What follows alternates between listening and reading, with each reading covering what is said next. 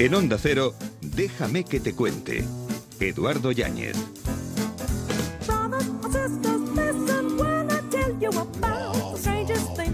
Dar ejemplo no es la principal manera de influir sobre los demás, es la única manera. Albert Einstein. ¿Qué tal amigos? Muy buenas tardes y bienvenidos tarde de domingo. Si se trata de dar ejemplo, nosotros a la sombra de la radio. Porque a orillas del Cantábrico superamos ya en el Mercurio los 30 grados de temperatura. ¡Qué calor! Sol por donde quiera, que se desplomen las estrellas, que España nunca meta un gol.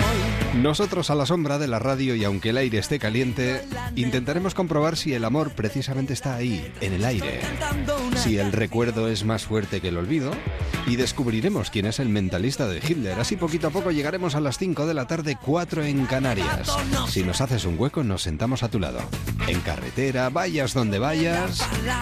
Y si nos dejas, te contamos un montón de cosas. ¿Arrancamos? Pero tú quédate conmigo, porque juntito vamos a hacer historia. Déjame que te cuente. Teatro.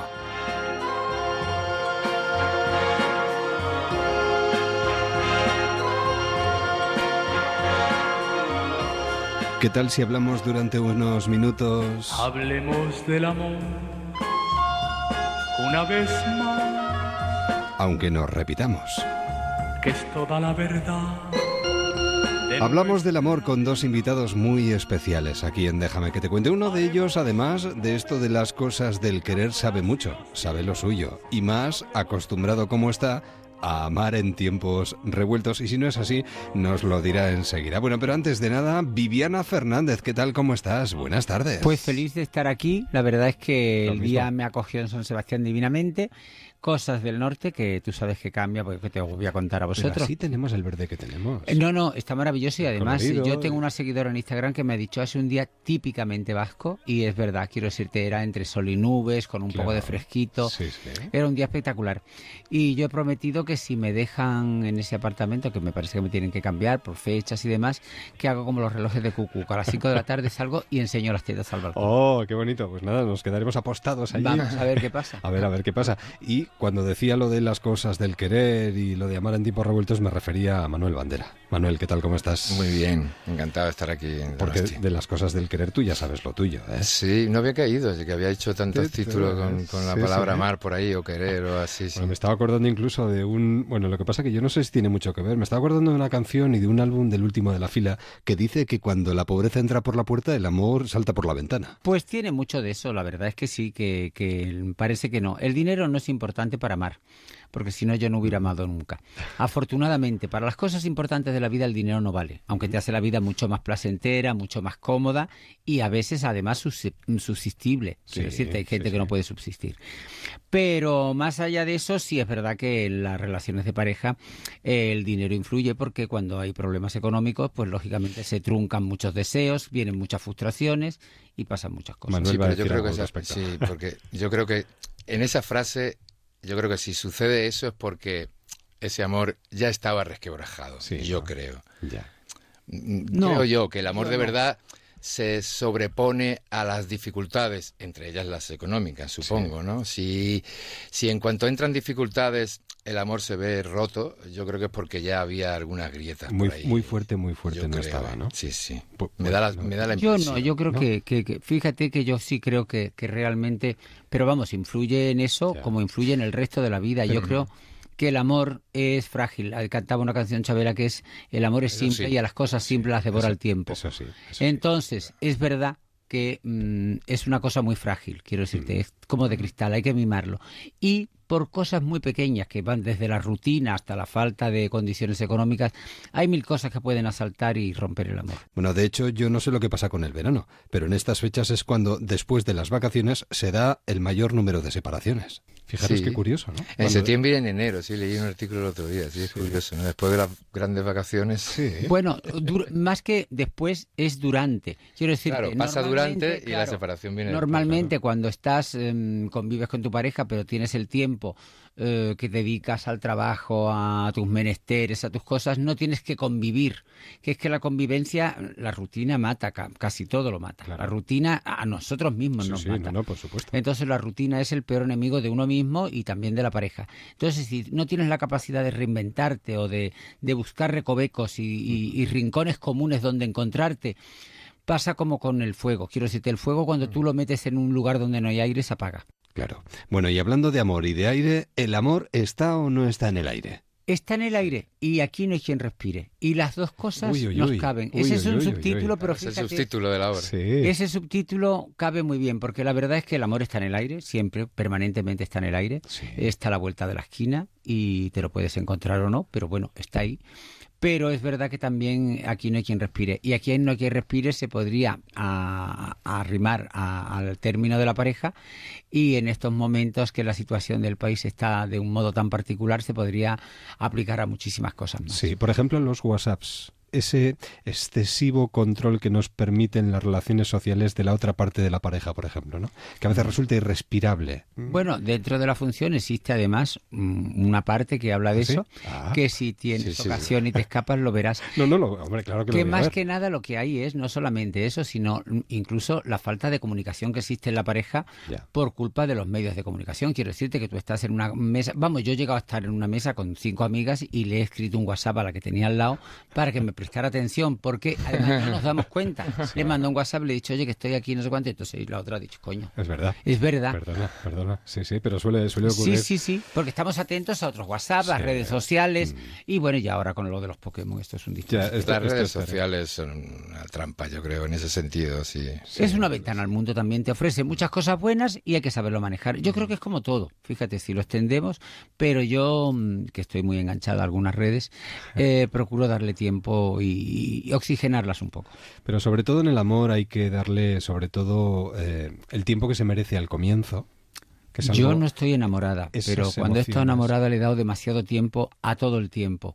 Y eso también ahoga la, o asfixia las relaciones. Eh, pero tiene que ver con mi naturaleza. Yo soy una persona pasional y yo creo que la pasión tiene la misma naturaleza que las fobias, no las puedes controlar. Quiero decirte, no es cuestión de que nadie te explique que en un ascensor no te vas a morir ni te vas a asfixiar, sino simplemente que tienes claustrofobia y no te puedes meter allí.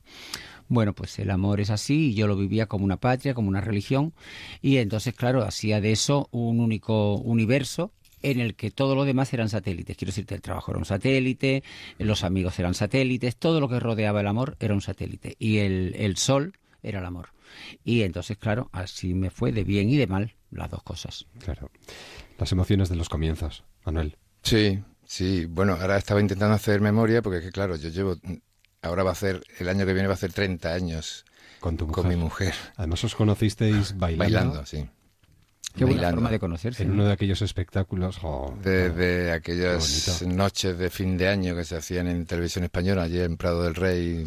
Duraban cinco o seis horas todas del tirón en directo. Y bailándose el agua durante 30 años. Qué maravilla. Claro, sí, sí. Vamos, con sus más y con sus menos y todo, pero, pero. Porque lo que decíamos antes, el amor, como no les vayas echando vamos, madera todo el rato para que siga en llamas, la cosa se va complicando. Y y en realidad es una es una profesión mesta muy delicada como para para para, para mantener la misma pareja durante tanto tiempo. Pero mira nosotros lo hemos lo hemos conseguido y estamos encantados de ello. De hecho habláis de la emoción de los comienzos del deseo de los celos de, la, rutina de la rabia del rencor eh, yo he tenido una cosa buena en mis relaciones, que yo, por ejemplo, he amado de esa manera de, desgarrada y apasionada y con esas esa especie de montaña rusa donde estabas arriba o abajo, pero no había términos medios, pero en cambio no he acumulado ningún tipo de rencor. Y he de decir que es una de las cosas más sanas que te puede pasar en la vida, porque el rencor es una mochila que pesa mucho.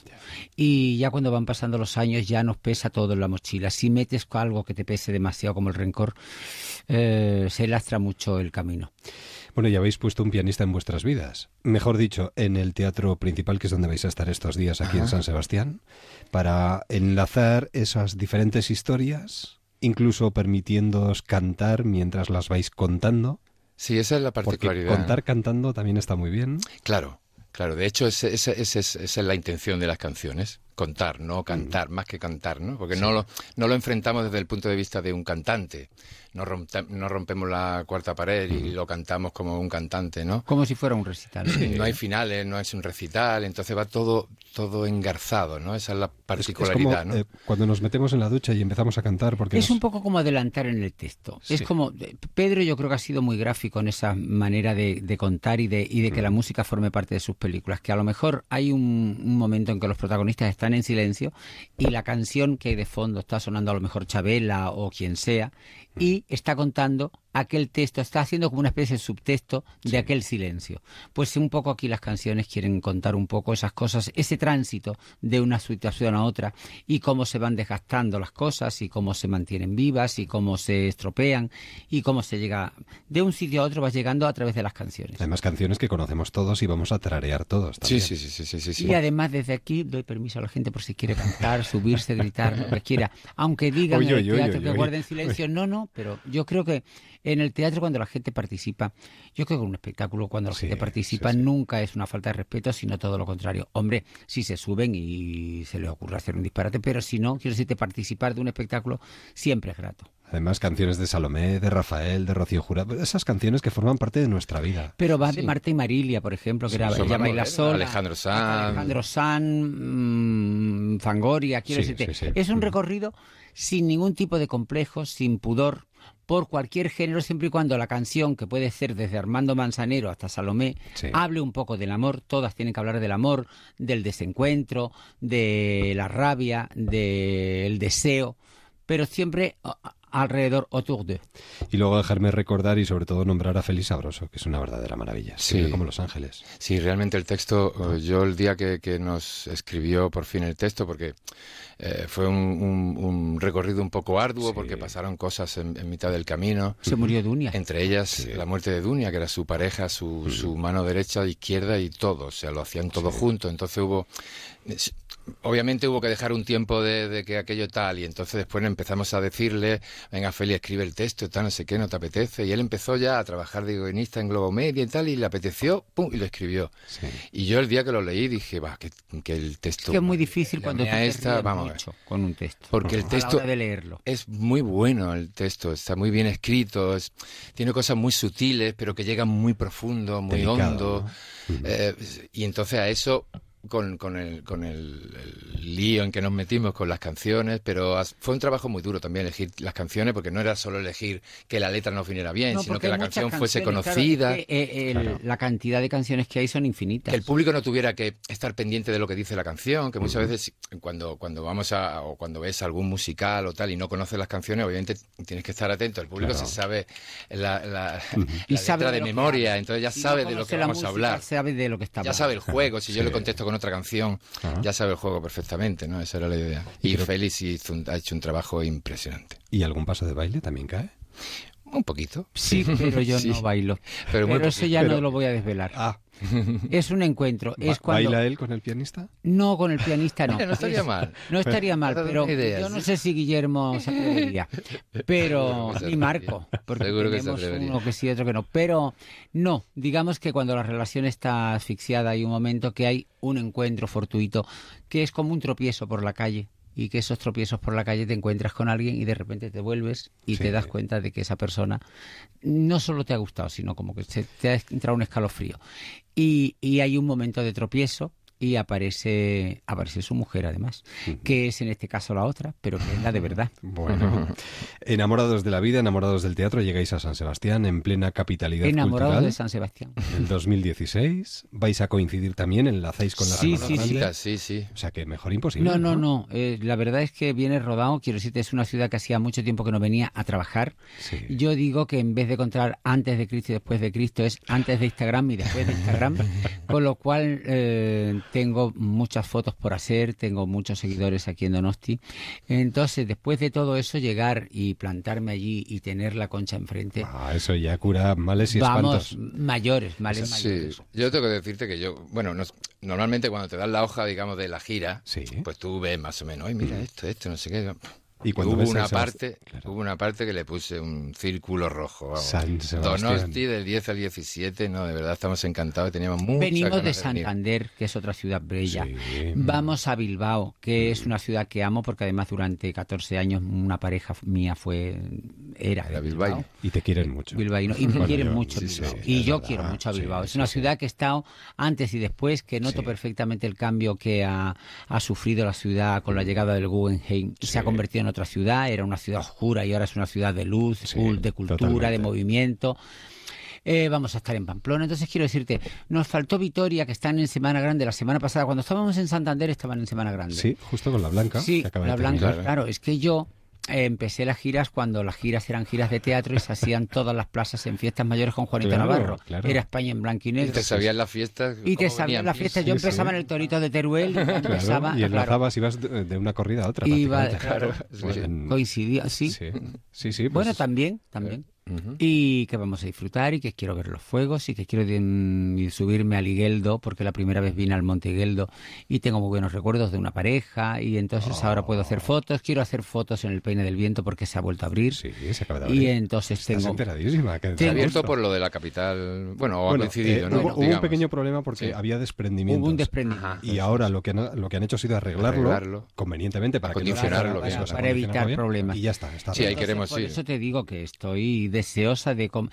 Iba a decir de comerme la ciudad, pero es el único problema que tengo. Mira que aquí no comer es casi pecado. Y yo que no creo en el pecado, tengo que decir que no comer en el norte en general. Quiero decirte de Galicias a, a Está Euskadi. prohibido venir aquí. No Voy a tener que comer doble yo. Yo- Pero tengo que decir que tengo que hacer alguna cosa porque si Yo no me voy a privar. otra función casi a Emilio Laguna que se llama Mi amiga la gorda y porque no me van a caber los vestidos o, o lo hagan pelotas, no lo sé. Viviana, Manuel, bienvenidos y feliz estancia entre nosotros. Nos vemos en el teatro. Nos vemos en el principal. Hasta luego. Besos. Déjame que te cuente. En Onda Cero, con Eduardo Yáñez. Libros.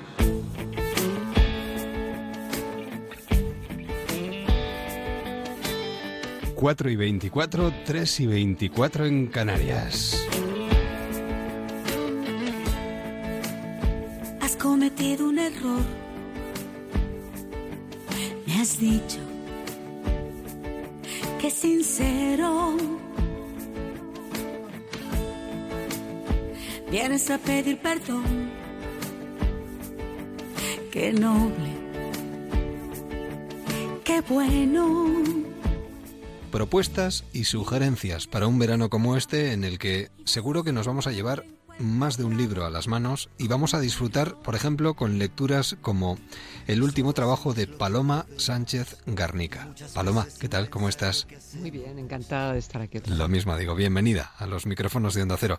Volcada con la actualidad en este caso. Sí, oye, me he atrevido a Sí. me he atrevido a afrontar mi entorno, los conflictos eh, personales y morales que nos acucian en la actualidad, en esta sociedad en la que aparentemente lo tenemos todo y nos empeñamos muchas veces en mantenernos en la infelicidad y en la comodidad, esa cómoda infelicidad, esa cómoda frustración. Pero sigues, eso sí, eh, buceando en el mundo femenino. Básicamente, básicamente sí, aunque yo creo que ahí hay conflictos también Sí, no, no, por eh, supuesto. generales Sí, del ser sí, humano. Pero es que las mujeres somos, yo creo que en ese sentido somos un poco más complicadas para bien y para mal. Ya. Más eh, los conflictos son más intensos, pero, pero al final es el, el ser humano en sí mismo el que ¿Podría definirse como un intento de explicar de dónde venimos, qué somos y por qué somos así? Mm, Básicamente yo escribo para eso, para entenderlo, o bien con una mirada hacia el pasado, con la perspectiva del tiempo, como he hecho en otras novelas anteriores, o bien en esta que me, me centro más en, en lo que es una, una actualidad, que la actualidad que me rodea, pero eh, también con, con- arrastrando lo que es el pasado, lo que es la, las vivencias, las experiencias, eh, lo que conocemos y no conocemos que nos afecta y al final nos afecta y llevamos eh, colgado de los hombros durante toda la vida. Claro. La palabra bastarda, imagínate. En un momento determinado, que oigas eso en tu vida, Pues es debió de ser terrible, aunque mm, yo creo que hemos cambiado eh, bastante legalmente, Sí. por supuesto, ya los hijos eh, ilegítimos desde el año 81, los hijos ilegítimos y los no naturales, que eran los adulterinos, aquellos a los que los padres no podían, no podían casarse y que se les consideraba como bastardos, esa mm, palabra tan terrible, pues eh, marcaba mucho a esos niños. Además se les llamaba niños del pecado, qué cosa más horrible. Niños del pecado afectado, por supuesto, por supuesto, es pecado a la madre, nunca al padre. La madre soltera, el estigma de la madre soltera, el estigma de los niños con apellido únicamente materno. Eso quería decir que no tenían padre o que, aunque fuera conocido, aunque fuera eh, clarísimo quién es, y en el, registro civil aparecía esa palabra, esa frase, padre desconocido. Y bueno, pues ahí estamos. Eh, Carlota descubrió de niña que su madre se enamoró de su padre a los 15 años y que desde entonces eh, no ha dejado de amarle, incluso cuando se casó con otra. Lo que nunca le había explicado a Carlota es el porqué de esa boda. Y también entonces supo que tenía tres hermanos, dos chicos mayores y una hermana más pequeña, la misma que se encarga de telefonearle un día para decirle que el padre de ambas está a punto de morir. Y cambia ahí toda su vida porque otra vez, otra vez, porque ella tiene varios, varios golpes a lo largo de su vida, uno a los 12 años, cuando se entera, se le ocurre preguntarle a su madre que por qué está tan triste siempre, y su madre pues eh, al final ya después de recrear o intentar engañarla con una familia casi perfecta y feliz, pues eh, se da cuenta de que no, de que su familia no es tal, que es una farsa, que su padre se ha casado con otra y que, bueno, que el significado de la palabra bastarda. A partir de ahí, pues intenta asumir esa situación, tiene varios desencuentros con su padre, sobre todo cuando la ley cambia a favor de ella, que ya puede tener su apellido y su padre se niega a dárselo. Sí. Y a partir de ahí rompe con él, rompe con él porque no entiende el silencio de su padre, no lo entiende, pero es que su padre tiene un gran conflicto porque sabe que si le cuenta eh, la pierde, y si calla también la pierde y prefiere callar hasta el momento en el que recibe esa llamada, ya ella con cincuenta y tantos años y él al borde de la muerte, después de treinta años sin verse y, le pide que vaya. Como apetece leer ¿eh? este trabajo. En Editorial Planeta, lo último de Paloma Sánchez Garnica, mi recuerdo es más fuerte que el olvido. Y es que hay relaciones familiares muy tóxicas, Paloma y además, eh, quizás a veces pensamos que el ser padre o madre nos convierte necesariamente en buenas personas. Cuidado con esto. Pues sí, es verdad. Eh, ser yo soy madre y, claro. y, ser madre no, no, no te convierte en sí mismo en una buena persona. Hay madres eh, que son más empáticas que otras, hay madres que son buena gente, madres que son mala gente, madres o padres. Eh, sobreprotectores o sobreprotectoras. Excesivamente protectores que hacen muchísimo daño a sus hijos o al contrario, madre con una falta de empatía tal que, que, le provocan a los hijos una sensación de vacío y una sensación de abandono tremendo, sin que les abandone físicamente. pero y, y yo diría más, Paloma, a veces la sensación de infelicidad de los padres puede envenenar y de hecho envenena a los hijos. Es que vivir en ese caldo de cultivo durante desde que naces, em, viendo cómo tus padres no tienen absolutamente ninguna pasión, ninguna ilusión el uno por el otro, son auténticamente dos desconocidos, no se miran a los ojos, no se nunca se dicen te quiero, esa normalidad al final eh, va envenenando a los hijos, considerándose además em, como, considerando lo normal, eh, la normalización de la infelicidad, la normalización de la falta de pasión que la llevan al, al final a, sus propias vidas, no a sus propias parejas, porque en esta historia nadie está con quien debería de estar y, por eso cada uno vive en su, eh, en su propia comodidad, en su propia frustración acomodada, ¿no? Unos intenta salir de una manera y se enfangan más. Sí, sí. Otro, a otros no les da tiempo y bueno, pues ahí está la historia. Perdonar y olvidar tienen que ir de la mano. No, no tienen por qué. ¿No tienen por qué? Yo creo que no. Yo creo que la liberación, yo estoy convencida de que el perdón, eh, de la liberación que produce el perdón, tanto del que lo pide como del que, que perdona. El del que perdona. El que lo pide, en el momento de hacerlo, ya supone un arrepentimiento y supone además eh, una descarga de la culpa. Lógicamente el ciclo sería perfecto si recibe ese perdón, pero no tiene por qué. Él pide perdón y uno pide perdón y él, si no te perdonan, allá tú. Pero el que perdona, cuando se perdona es, yo creo que es el acto de generosidad mayor que podemos hacer con nosotros mismos, no solamente perdonarnos a nosotros mismos, sino a otro. Porque de esa forma em, te quitas, te liberas del rencor, del resentimiento que te ha provocado la, frenda, la afrenta, de ese afán de venganza, del dolor que te ha producido eso. Y no tiene por qué haber ni olvido, ni tiene que haber reconciliación, ni tiene que haber em, justificación de lo que se ha hecho. Se puede seguir eh, que, que la ley continúe si es un delito. O sea que el perdonar es el acto de generosidad propio de uno, de, de, sí mismo para quitarse esa sensación de, de, que es mucho más pesada y mucho más venenosa que el pro, la propia afrenta, que es el rencor y el resentimiento por, por lo que se le ha hecho. ¿no? Decía Javier Marías que el olvido es tuerto e inseguro. Es que es así. Bueno, eh, Javier Marías es que tiene algunas cosas extraordinarias y una de esas una de ellas es esas, porque sí, porque piensas que olvidas Sí, y sí, sí. El, el olvido está, está ahí, pero siempre hay algo que puede aparecer otra vez. Por eso, eh, perdonar no quiere decir, eh, el, el olvido no depende de uno mismo. No, tú puedes tener ahí, eh, puedes aparcarlo, puedes mantenerlo, pero si has perdonado, la herida se ha cerrado y puedes, en el olvido puedes ver otra vez la cicatriz, pero ya no duele. Claro, hay frases lapidarias y a ti una de estas fue la que te conmovió y te hizo empezar a escribir este trabajo y es nunca podré perdonar a mi padre. Así es. La persona que eh, hizo mm, que pensara en crear esta historia eh, fue una lectora, eh, ahora muy buena amiga, pero Sí. que había leído La Sonata del Silencio y bueno, pues nos sentamos a hablar con eh, de sus sensaciones sobre la lectura y con dos copas de vino, una frente a la otra, pasó un buen rato y al final me contó su vida, era una mujer más un poco más mayor que yo, aunque no le gusta que diga esto, pero es un poquito más mayor que. Bueno, Lo digo por la época en la que le sí, tocó a ella vivir, Mm. ¿no? Que cuando una mujer ya inteligente, válida, con una familia estructurada, acomodada, mm, una vida regalada, pero que lleva un estigma desde los 12 años porque le preguntó a su madre que por qué estaba tan triste. Y su madre le explicó que su padre no estaba casado con ella, que eh, tenía otra familia, que tenía otros hermanos y sobre todo entendió, esa niña de 12 años entendió lo que el significado de la palabra bastarda. Y a partir de ahí su vida fue mm, un es- intentar ser diferente a lo que era. La historia, el resto de la historia no tiene nada que ver con ella, eso fue el primer Ujú. chispazo. Pero sobre todo centré la historia en el, en el ámbito de la, de la, del perdón porque me dijo esa frase y, y Claro. me hizo pensar mucho la no me frase. extraña. Tiene que ser complicadísimo para una Sí. persona no poder perdonar a un padre, a una madre, a un hijo, a, alguien tan querido y tan, tan tuyo, ¿no? Y en este trabajo hablas mucho de las apariencias, ¿no? Al final uno, hombre, acaba llegando a la conclusión de que todos escondemos algo, pero hay pasados y pasados, ¿eh?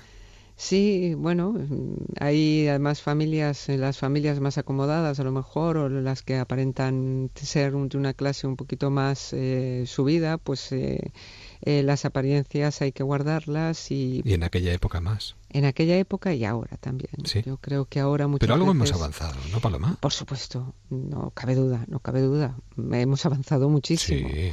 Muchísimo, socialmente y legalmente. Eh, en el ámbito legal, a partir de los 80, fueron cayendo leyes que hicieron esta sociedad más justa, más igualitaria y más eh, con más sentido común. Luego la sociedad hemos ido avanzando poquito a poco y, y mentalizándonos y sensibilizándonos en cosas que hasta hace nada las veíamos como, bueno, pues algo normal. Claro. Incluso, por ejemplo, hablando como hablas en este trabajo del maltrato, Mm. quizás hace unos años era más de puertas hacia adentro y afortunadamente ahora eso eh, no es tanto así. Eh, eh, hasta prácticamente el año 2004 era un, además la exposición de motivos de la ley de violencia de género es eh, lo dice claramente. Eh, siempre hemos pensado que esto, habíamos pensado que esto era un problema de ámbito privado, Claro, ámbito doméstico, claro. que solamente, claro, esto es muy cómodo, no, esto es cuestión de pareja, no se pueden intervenir y esto es cuestión de ellos, no podemos hacer nada. Hemos avanzado porque hasta el año 89 mm, eh, no existía el débito marital todavía. La mujer tenía, no podía mm, eh, denunciar a su marido por violación porque no existía ese tipo penal. Existía además hasta ese año, hasta el año 89, el derecho de corrección por parte del cabeza de familia, por supuesto, el padre y el, hombre, ¿no? Y, eso se extendía a los hijos, además, era para los hijos, pero además se extendía a la mujer. Por tanto, ahí se establece ya en las primeras bases del maltrato, del concepto del maltrato.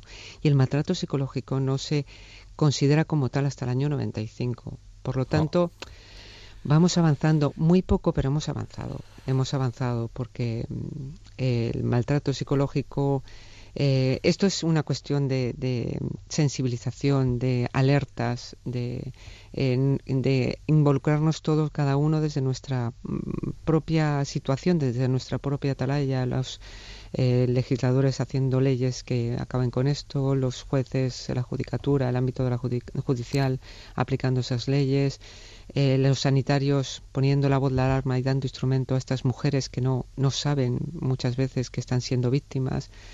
Y la educación, por supuesto, para los jóvenes, para la gente más joven y, y el resto de, las, de, la, de la sociedad mentalizándonos en que esto eh, no podemos consentirlo, de que no podemos, tenemos que, ayudar o tenemos que, mirar, no podemos mirar para otro lado como hemos hecho demasiadas veces.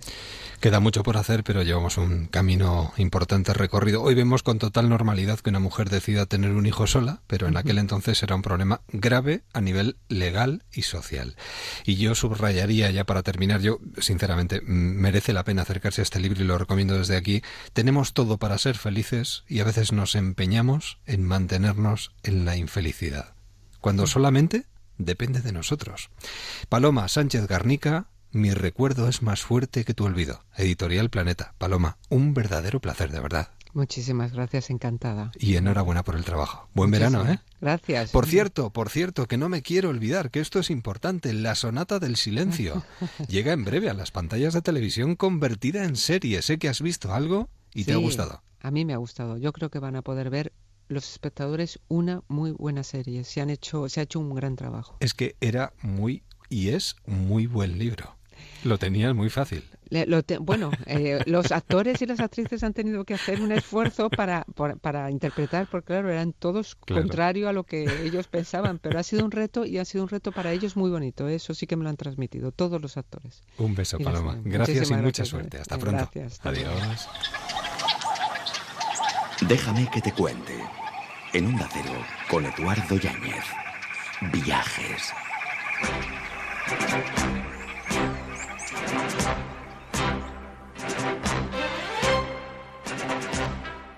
Continuamos descubriendo lugares fantásticos con nuestra antropóloga y arqueóloga María José Noain. María Jo, ¿qué tal? Buenas tardes. Buenas tardes. Y bienvenida. Y además, eh, nuestra, bueno, de momento, última excursión este verano. Cerramos, cerramos el espacio de los museos en este periodo vacacional. Qué cortito ha sido esta vez, ¿verdad? Sí, pero bueno, ya sabes que lo corto, lo breve y bueno. Eso es, dos veces bueno. ¿A dónde nos llevas hoy?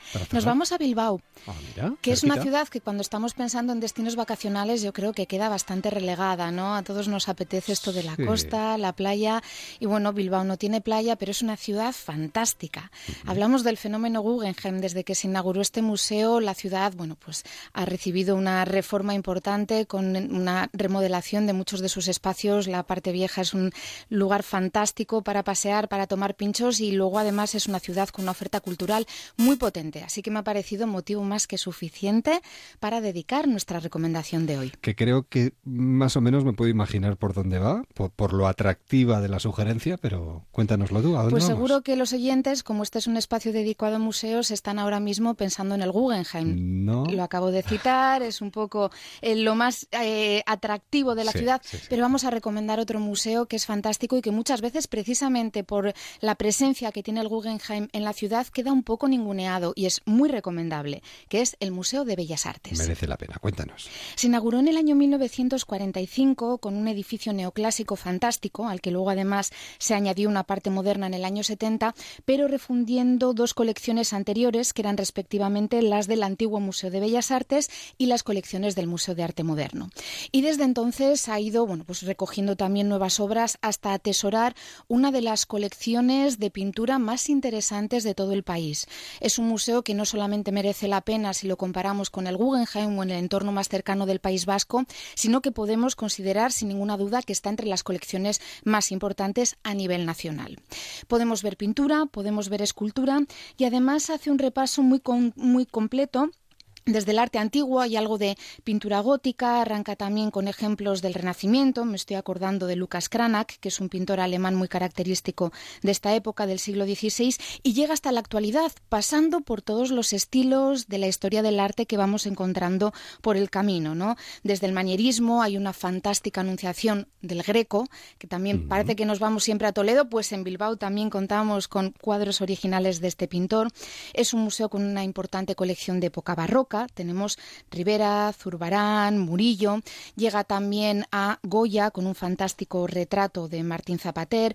El impresionismo está representado por el pintor español Sorolla, pero también por varios ejemplos de impresionistas franceses como Gauguin o Cézanne, por citar los más conocidos. Y en arte contemporáneo cuenta también con unos cuadros realmente interesantes. Hay Francis Bacon y de pintura española podemos ver a Tapies, Miquel Barceló, el equipo Crónica que hace un arte de denuncia social pero con una estética muy pop y muy divertida, eh, Hockney, Antonio Saura, o, por cerrar un poco todo el tema de la colección permanente, una impresionante colección de arte vasco, ¿no? Desde bastantes ejemplos de Zuloaga, uno de los pintores eh, más representativos del País Vasco, hasta todo un repertorio que pasa por Arrue, Aurelio Arteta, Gustavo de Maeztu, Regoyos. Son pintores tal vez menos conocidos, pero muy representativos de los paisajes del norte que ilustran estupendamente lo que tenemos por aquí. Para terminar también con eh, pintores, muchos de ellos todavía vivos, como pueden ser Lazcano, que también además ahora tiene una exposición temporal en, en Donosti, Andrés Nagel, Alberto Schomer, etcétera, etcétera. Casi nada, fíjate tú qué nombres has dicho. Sí, desde luego son autores de primera línea y sobre todo lo más atractivo es eso, que podemos hacer un completo recorrido por la historia del arte desde la época más antigua hasta la más plena actualidad. Y luego, y sobre todo en época veraniega, no nos podemos olvidar de las exposiciones temporales. Para aquellos que ya conocen las colecciones permanentes, siempre son un atractivo más para poder acceder a nuevas obras. A mí me gusta mucho la política de exposiciones temporales de este museo, entre otras cosas porque en unos tiempos en los que parece que el arte está marcado por la abstracción, el arte contemporáneo, las instalaciones, todo lo audiovisual, el Museo de Bellas Artes está haciendo una apuesta importante por el arte realista, especialmente el hiperrealismo. Eh, hace unos años tuvo una fantástica de pintores hiperrealistas, tuvo también una exposición monográfica de Antonio López, que es el mejor representante de esta corriente, y en esta ocasión presenta hiperrealismo también, pero con escultura. Y la verdad es que es una exposición impactante, porque es increíble cómo algunos escultores de hoy en día, bueno, representan la figura humana. No sé si es muy correcto decir que algunas dan casi hasta de entera de lo realistas que son. Están hechos con materiales muy modernos, pero también con incluso pelo auténtico y distintas texturas que hasta recrean los matices y las sensaciones de la piel humana.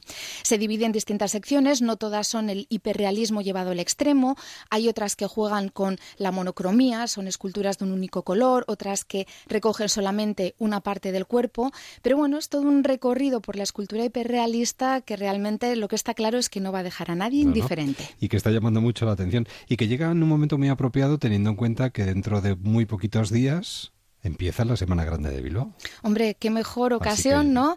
Cultura y fiesta. Yo creo que hay para huir un poquito del bullicio o meterse en el bullicio si uno quiere. La mejor combinación. Pues yo creo que es una muy buena recomendación. El Bellas Artes de Bilbao se convierte en nuestra última sugerencia para este verano, que habrá muchas más, estoy convencido. Maríajo, que termines bien el verano. Igualmente. Y volvemos a escucharnos. Muchas gracias, un Hasta saludo. Pronto.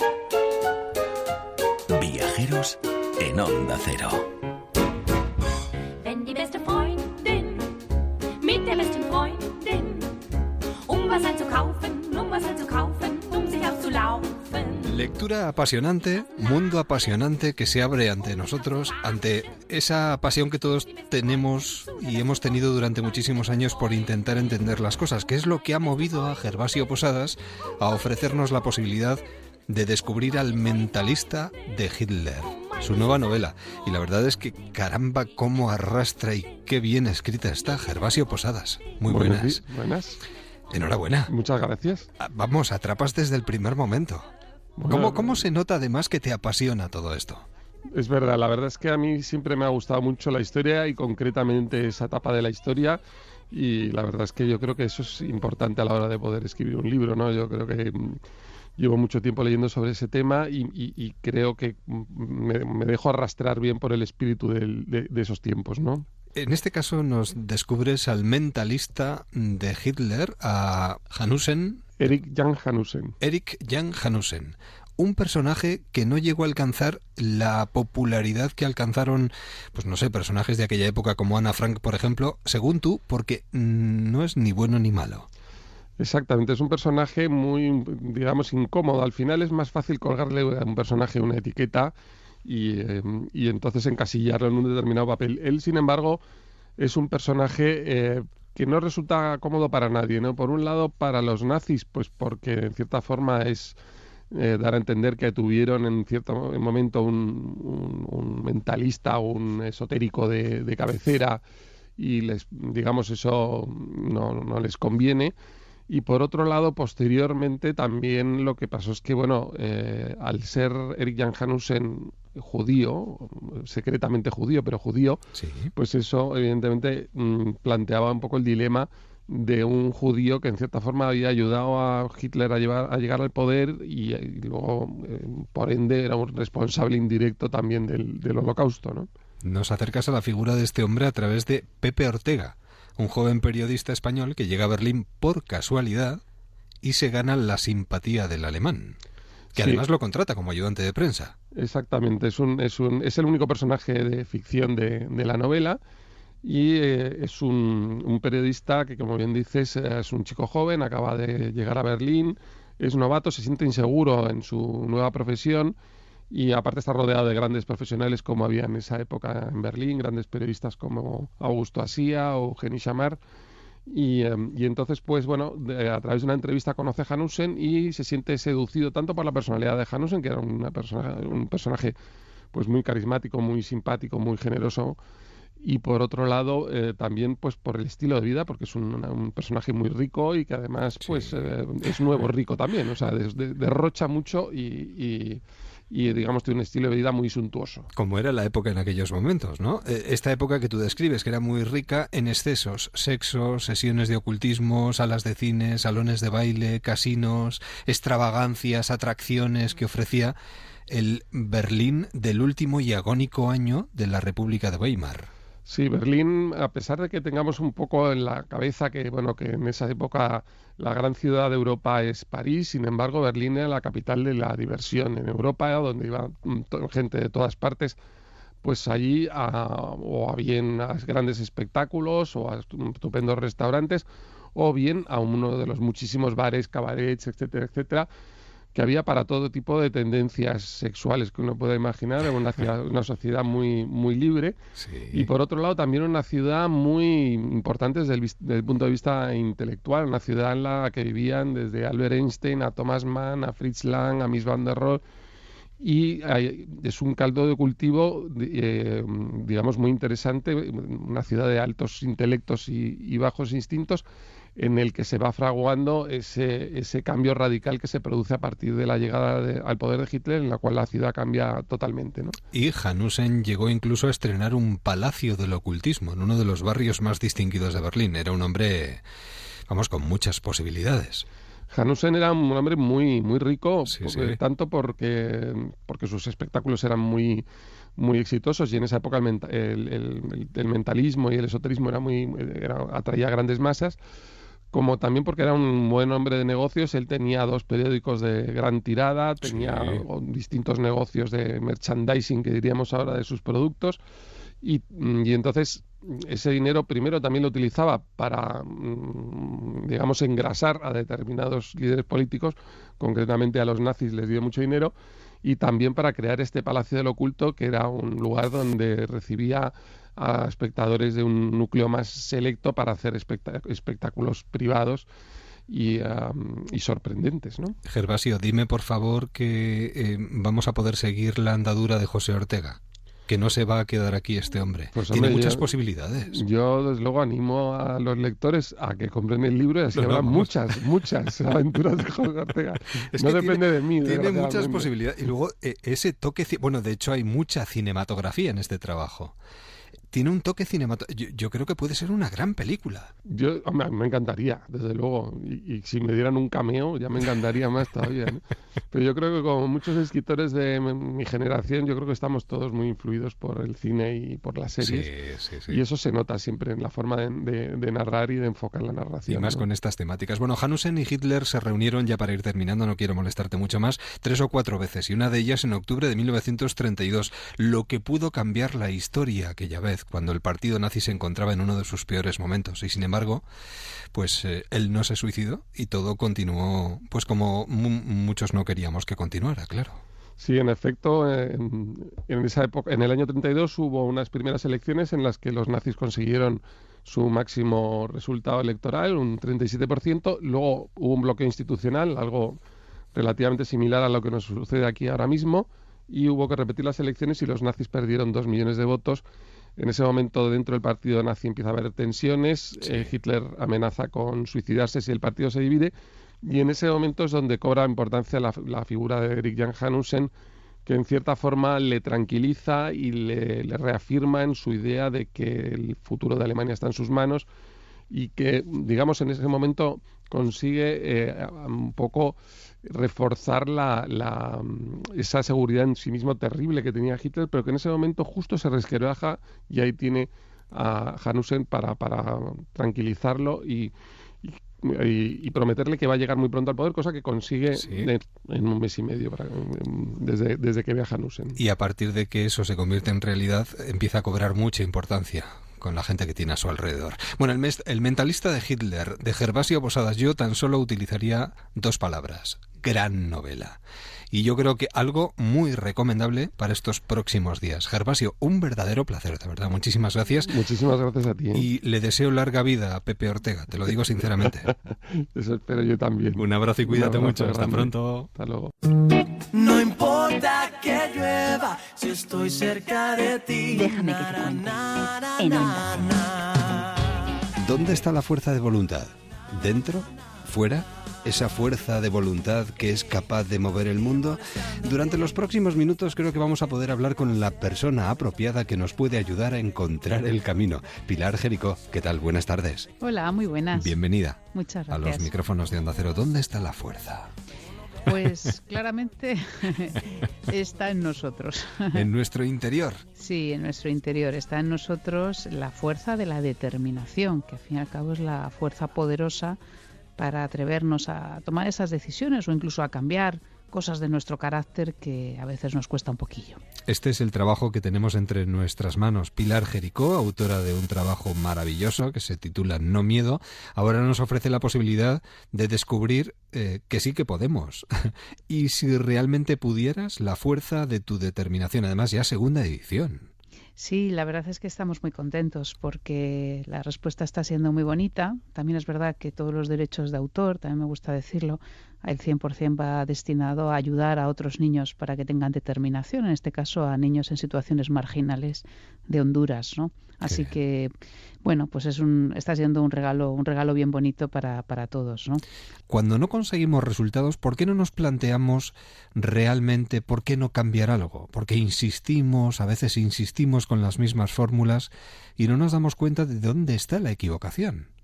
Sí, porque además una de las claves del libro para la determinación, para despertar esta fuerza de que tenemos todos, hay que hay que se hace de dos maneras, ¿no? Hay que despertar dos componentes. Uno es el deseo, lo que tú realmente quieres, y otro la convicción, poner las estrategias. Y una de ellas es la tenacidad.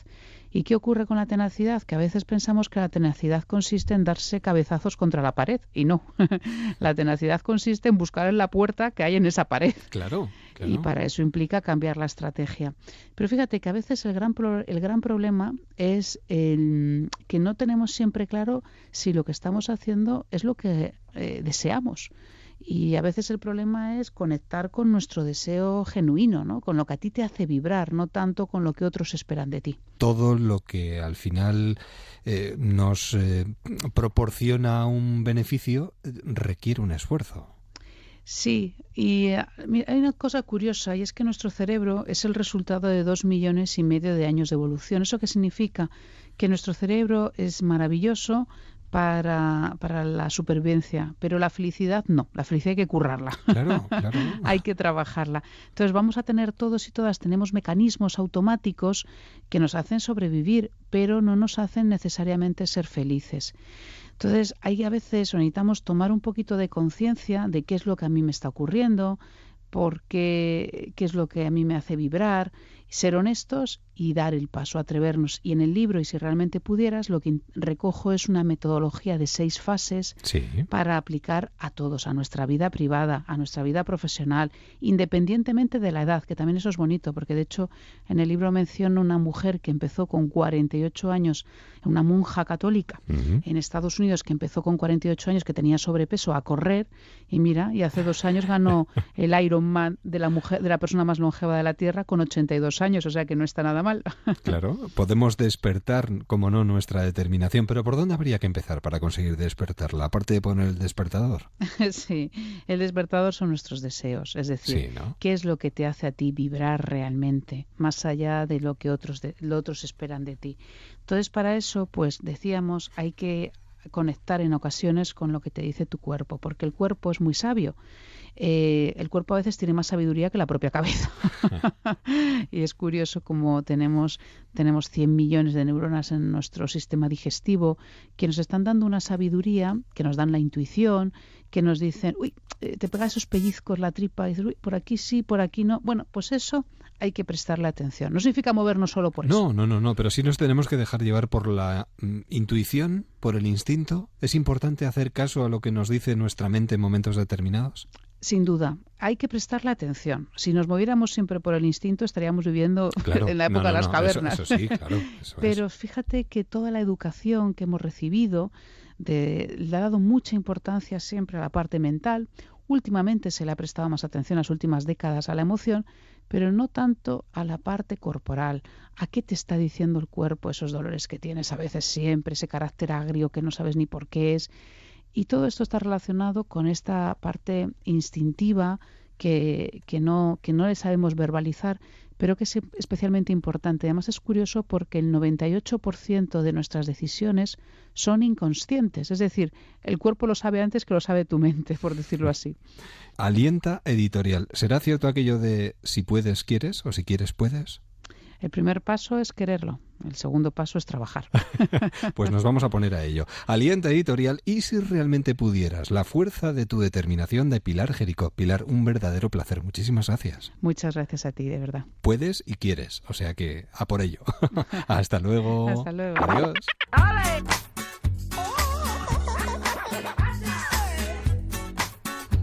No somos perfectos y tenemos un amplio margen de mejora. Ahora llegan las noticias a esta sintonía, aquí en cadena, a onda cero, y todavía tenemos mucho verano por delante. No te olvides de vivir, no te olvides de ser feliz, no te olvides de disfrutar y sobre todo de hacer felices a los que tienes alrededor.